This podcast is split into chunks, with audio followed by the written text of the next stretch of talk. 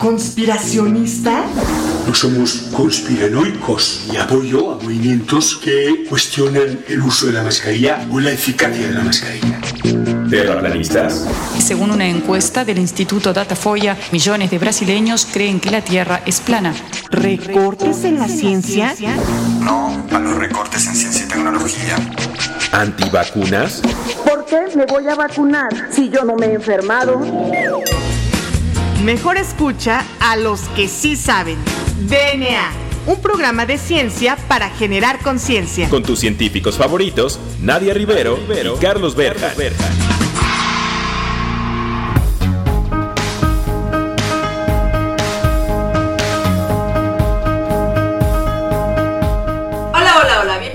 Una emisión más de este su programa favorito sobre divulgación de la ciencia, DNA. Yo soy la doctora Nadia Rivero y me acompaña como todos los jueves en este famosísimo programa el doctor Juan Carlos Gómez Berjan. Juan Carlos, muy buenas tardes, ¿cómo te encuentras en un jueves más de DNA? Hola Nadia, ¿cómo estás? Buenas tardes a todos. Yo me encuentro muy bien, muy contento de estar divulgando eh, ciencia, ¿no? No nada más porque lo pida el, el Sistema Nacional de Investigadores, como algunos de nuestros colaboradores que lo hacen pues por el mero formalismo, sino también porque nos gusta mucho hablar de eh, ciencia, la verdad, y nos gusta eh, mucho platicar con nuestros investigadores mexicanos, ¿no? Y que el público sepa pues, que estamos platicando con gente que hace cosas muy relevantes, ¿no? Tú tienes muchísima razón en este punto que tocas porque pues ya hay muchos programas de ciencia que casualmente coinciden con este requisito que ya está poniendo el Sistema Nacional Sí, de Investigadores. sí, sí, sí. Y qué bueno, porque realmente hace falta que comuniquemos la ciencia y que compartamos con nuestro auditorio, con el público en general, todos los avances científicos que se están realizando en nuestro país para que vean que realmente todos sus impuestos, todo el dinero que nos dan para poder hacer investigación, claro que va a tener en algún momento de nuestras vidas una aplicación y un beneficio para la sociedad. Claro, los empresarios que invertir en ciencia, pues es este muy redituable, bastante redituable diría yo. Así, entonces, eh, pues en ese contexto tenemos hoy a un invitado especial, alguien que a lo mejor recordarán de algunos de nuestros otros programas, sobre todo los primeros programas que hicimos, que no solo es nuestro amigo, sino que también eh, es un investigador joven. Nadia, ¿por qué no le dices al auditorio quién es el que va a estar el día de hoy? ¿Quién es nuestro invitado especial? Claro que sí, Juan Carlos. Bueno, pues el día de hoy tenemos el gusto de contar con la presencia del doctor Abraham Sánchez, quien cursó la licenciatura de Biología en la Facultad de Ciencias en la UNAM. Posteriormente realizó una maestría y un doctorado en Ciencias en Bioprocesos en la Unidad Profesional Interdisciplinaria de Biotecnología del Instituto Politécnico Nacional. También él se desempeña como profesor en la Facultad de Ciencias en la UNAM desde hace ya unos buenos años, impartiendo las materias de biología de hongos y biotecnología en el cultivo de macromicetos comestibles. Ha publicado algunos artículos en revistas nacionales indexadas y bueno, pues también tiene mucha experiencia en docencia y bueno, ha presentado también eh, diferentes materiales en congresos de micología, puesto que él es el experto en esta área.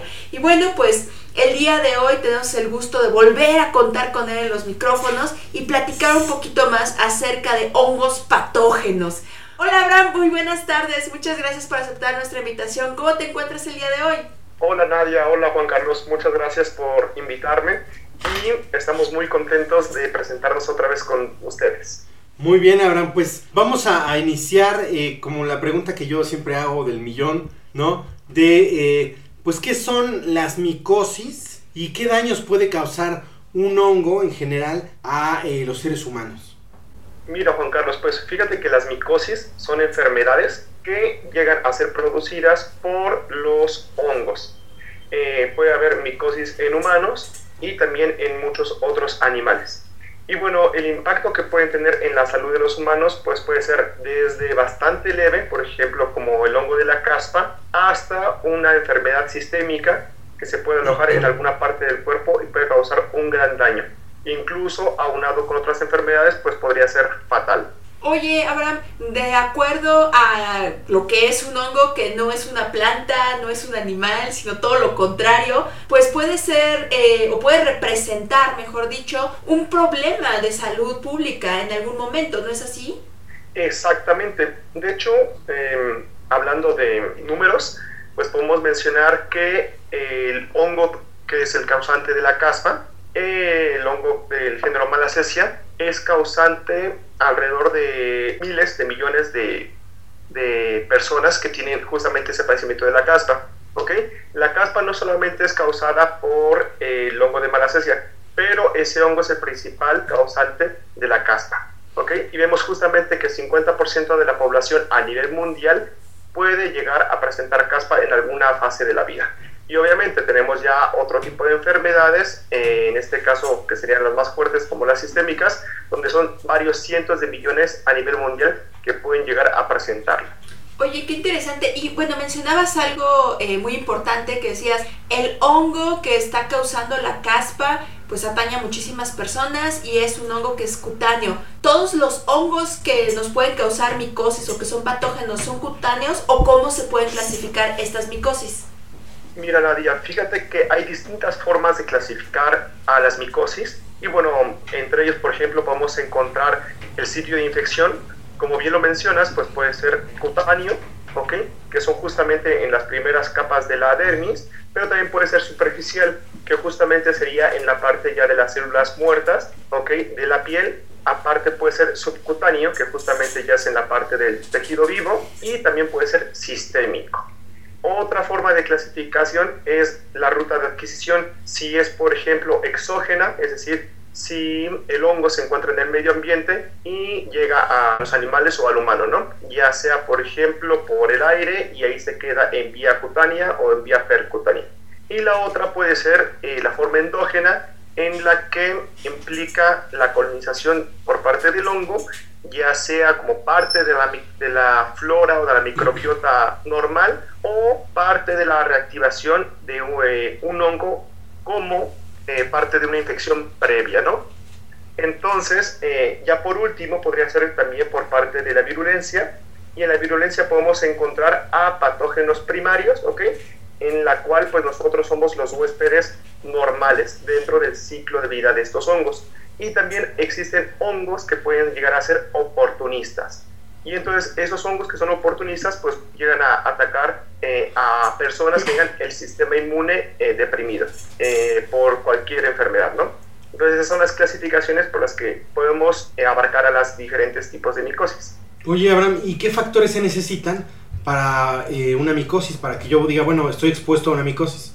Sí, bueno, hay ciertos factores corporales, por ejemplo, eh, la temperatura, la temperatura es muy importante. Entonces esos hongos eh, tienen que tener la capacidad para que puedan crecer a 37 grados centígrados.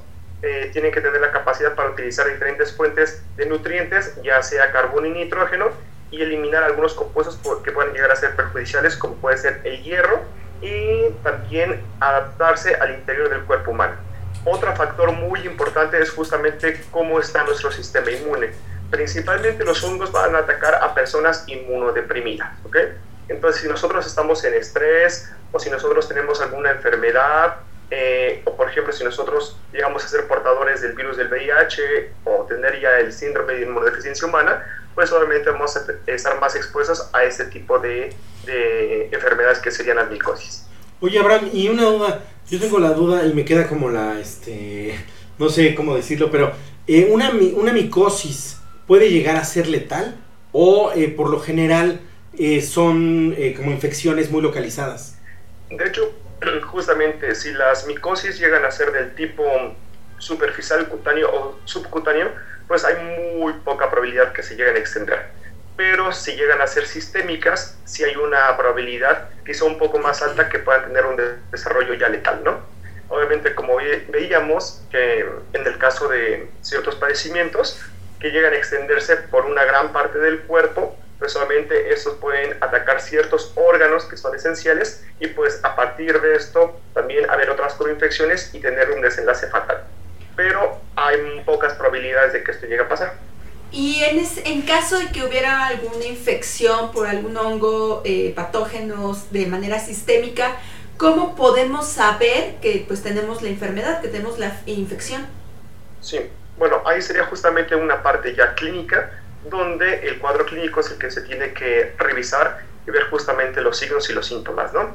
Entonces, obviamente, esto después se tiene que confirmar mediante ciertas pruebas, ya sea pruebas histológicas ¿ok? En este caso si es una parte interna o si es una parte externa, pues haciendo pruebas eh, de raspados, ¿ok? En cuanto a, la parte eh, localizada, al área localizada e infectada, y justamente observándolas al microscopio. Vemos ya justamente cómo el tejido está siendo invadido por el hongo y obviamente se utilizan ciertas tinciones para, especiales para realizar y resaltar eh, el hongo, ¿no? Y a partir de eso, pues podemos detectar justamente eh, la morfología y llegar a una determinación de una especie para dar un tratamiento adecuado. Oye, qué interesante, Abraham. Y bueno, yo nada más tengo una última pregunta antes de terminar esta primera sección de la entrevista y es acerca de si tienes algunos ejemplos de otras micosis, además de la caspa, que pueden ser muy comunes en los humanos. Fíjate que un ejemplo que es bastante, bastante común es el de la cándida. Entonces, eh, es un hongo eh, que nosotros encontramos en, tanto en la cavidad oral como en los genitales. Eh, es un hongo que lo tenemos todos, ¿ok?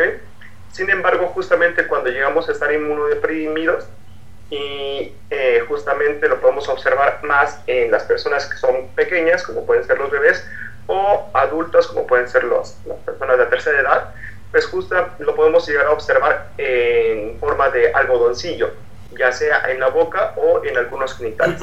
Entonces, eh, la boca, en este caso la lengua o la cavidad oral, se llega a observar de un color bastante blanco y como si fuera justamente un algodón. Pues obviamente eh, en, en bebés y en adultos, ¿no?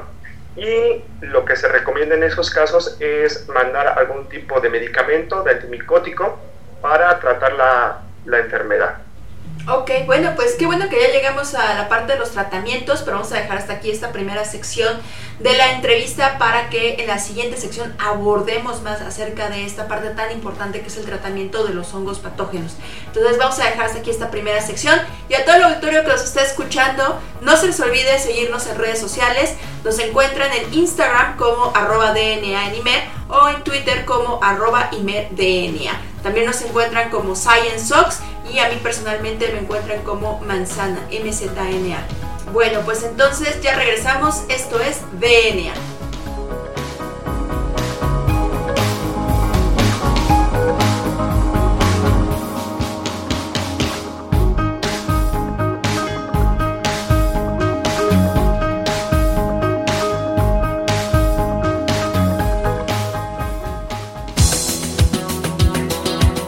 En menos de lo que tus genes se traducen a proteínas.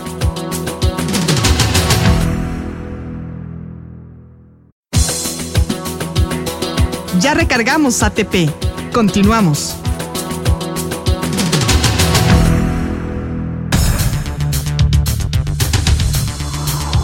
Muy bien, pues ya regresamos a DNA. Recuerden que estamos hablando de micosis que son más comunes de lo que ustedes piensan y que estamos hablando con el experto que es el doctor Abraham Sánchez quien hace cosas de biotecnología de hongos y que eh, también aparte da imparte en la Facultad de Ciencias la clase de hongos. Entonces, Abraham, nos hablabas de eh, las micosis y nos decías de los hongos. Yo te quería preguntar, el hongo de los pies, el hongo que sale eh, a lo mejor en el pie de atleta o este, sí, en el pie de atleta principalmente, ¿Ese qué tipo de hongo es y por qué, por qué surge o a qué se debe que salga en la uña? Sí, bueno, eh, Juan Carlos, justamente lo que tú mencionas es que el pie de atleta pues puede ser en diferente localización del pie. En este caso, por ejemplo, puede ser en la planta del pie o puede ser en las uñas, ¿no? Y justamente ahí lo que se tiene que hacer es ver dónde está localizado el crecimiento del honguito y dónde se encuentran algunos síntomas, ¿no? Como puede ser comezón, como puede ser ardor y como puede ser cierto tipo de, de olores, ¿no? Que llegan a tener este, este tipo de padecimientos. Y bueno, hay ciertas especies que han sido relacionadas con este tipo de micosis, como puede ser tricofitón, ¿ok? Y en este caso también, por ejemplo, para los hongos que llegan a crecer en las uñas, que serían hongos queratinofílicos, pues puede ser esa misma especie o puede ser otros, otras especies, como puede ser tricofitón metagrofites o del género epidermophyton, ¿ok? Eh, otra cosa también es que hay que hacer una determinación muy adecuada de que este tipo de padecimientos sean causados por un hongo.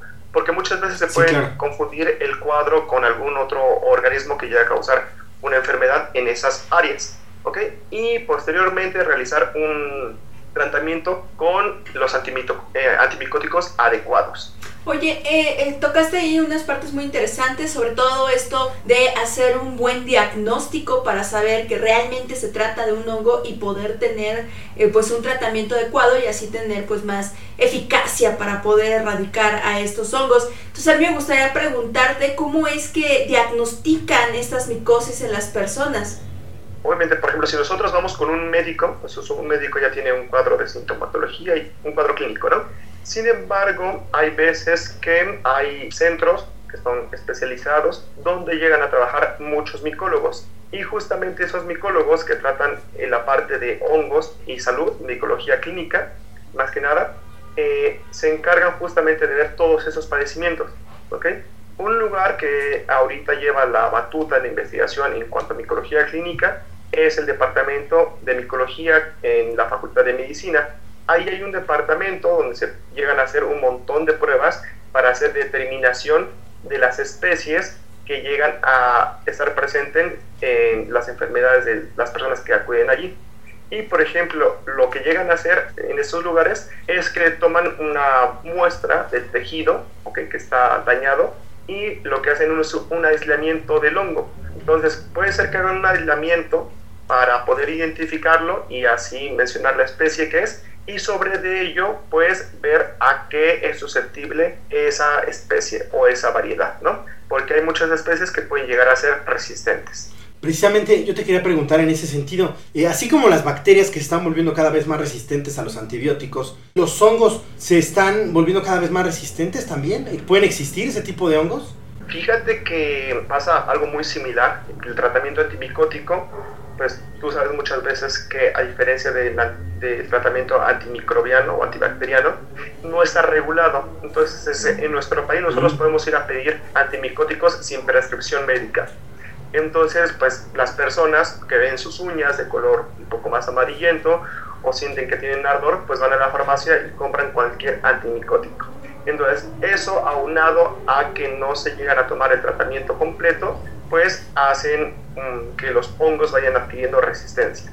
También yo agregaría que nosotros tenemos como tratamientos antimicóticos muy pocas clases químicas de compuestos, ¿no?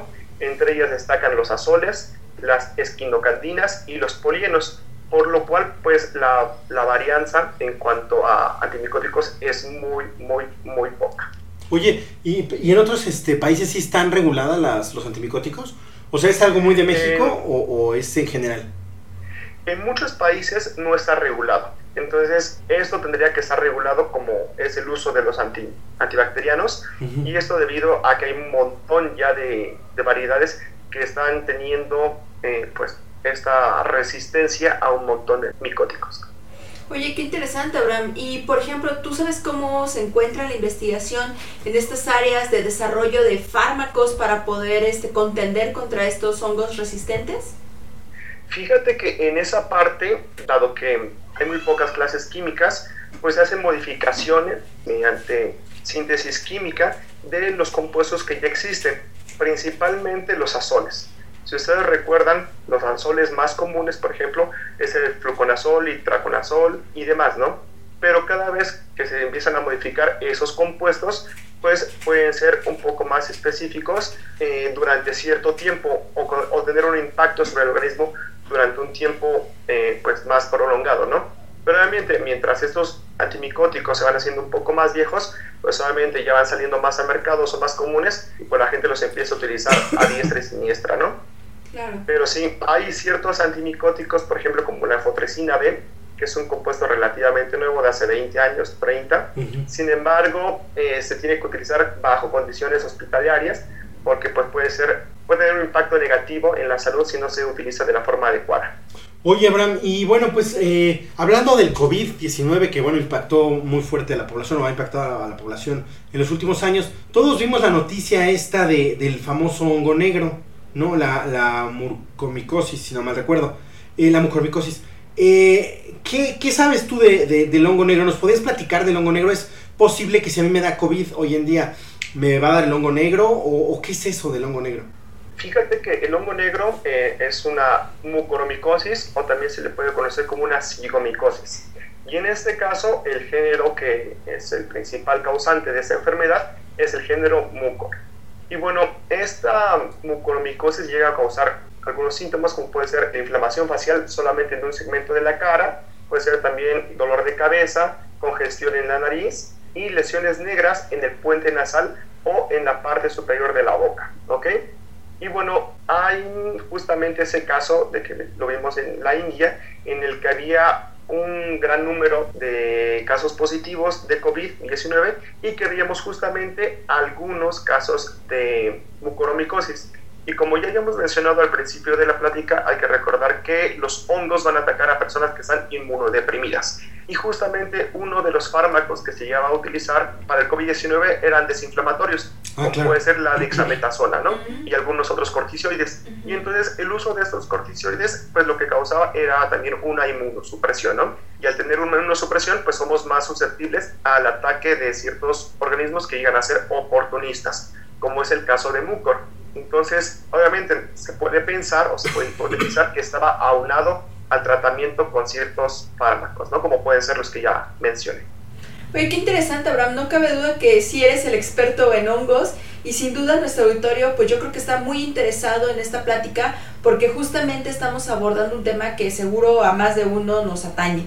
Entonces, pues no nos podemos despedir de este programa sin realizarte las dos preguntas que ya son características y que seguro ya vienes preparado porque esta ya es tu segunda entrevista. Entonces, la primera pregunta, ¿cuál es, doctor Juan Carlos? Pues la primera es si eh, tienes, ah, y de pasada nos das tus redes o tus medios de contacto, ¿no? Para este, el auditorio, ¿no? Eh, pero si tienes alguna recomendación para el auditorio sobre estos temas justamente hay una página de la CDC de Estados Unidos en donde podemos encontrar un apartado que está relacionado con hongos. Eh, entonces ahí podemos encontrar un montón de datos que son bastante interesantes. Otra también es justamente la bibliografía que maneja la Facultad de Medicina en su página de internet en el Departamento de eh, Micología Médica. Y es ahí donde nosotros podemos también tener un gran conocimiento acerca de las micosas. Eh, mi medio de contacto es eh, mi correo electrónico saha-ciencias.unam.mx. Bueno, y la siguiente pregunta es acerca de tu canción favorita. ¿Cuál es tu canción favorita, Abraham? Pues en este momento eh, mi canción favorita y la que traigo en mente es Nina Simone y es la canción de Ne me quitte pas. Muy bien, pues vamos a escucharla. Ne me quitte pas, il faut oublier tout. S'oublier, qui s'enfuit déjà, oublier le temps des malentendus et le temps perdu, à savoir comment oublier ces heures qui tuaient parfois coup de pourquoi. Le cœur du bonheur ne me quitte pas, ne me quitte pas, ne me quitte pas, ne me quitte Moi, je t'offrirai des balles de pluie venues de pays où il ne pleut pas. Je creuserai la terre jusqu'après ma mort pour couvrir ton corps d'or et de lumière. Je ferai en demain l'amour sera roi, ou l'amour sera loi, ou tu seras reine. Ne me quitte pas, Nikita Pie, Nikita Pie, Nikita Pie.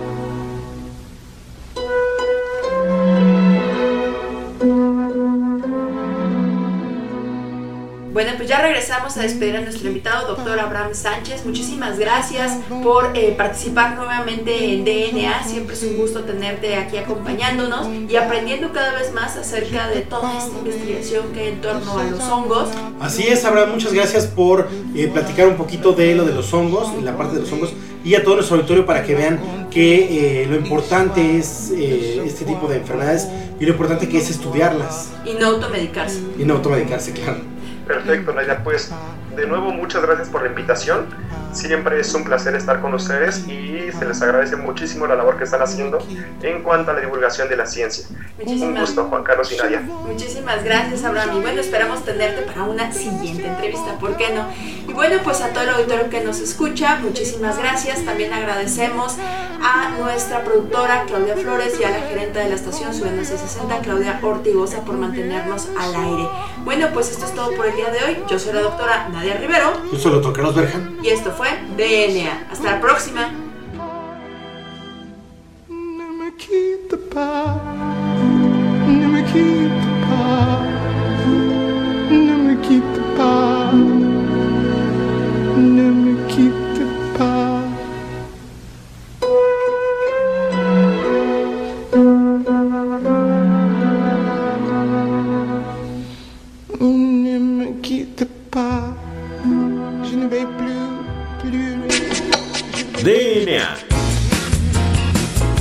Materia no se crea ni se destruye, solo se transforma. Nos vemos en el próximo programa de DNA. Un programa para generar conciencia.